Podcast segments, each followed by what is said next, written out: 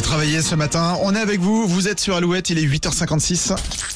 Alouette, l'actu en plus. L'actu en plus. Et c'est vrai, on parle beaucoup de pénurie de médecins, les fameux déserts médicaux. Eh bien, les communes rivalisent d'originalité pour attirer les soignants. Oui, dans l'Est, une maternité recherche désespérément des anesthésistes, pédiatres et des gynécologues.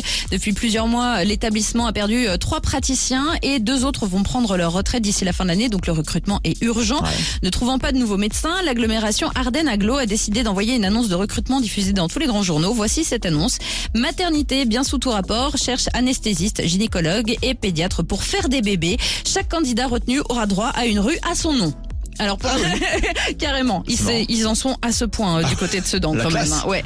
Et en Bretagne, la ville de Plévenon dans les Côtes d'Armor s'est assurée la présence d'un médecin jusqu'en 2037. Comment Eh bien en, fi- en finançant les études du futur généraliste. Ah, ça, pas Il s'appelle Léonard Farcy, il est actuellement étudiant, mais une fois son diplôme en poche, d'ici 7 ans quand même, hein, il s'installera à Plévenon pour au moins 7 ans. Ce dispositif existe depuis quelques années en France et en ce qui concerne notre futur breton, eh bien c'est lui qui a démarché la commune qui est celle de ses grands-parents. Eh ben, excellent. Ça. Donc là, pour le coup, il a plus le choix. Après, il faut qu'il s'installe ici, quoi. Oui, mais c'est un souhait de sa part, donc, Oui, euh, c'est génial.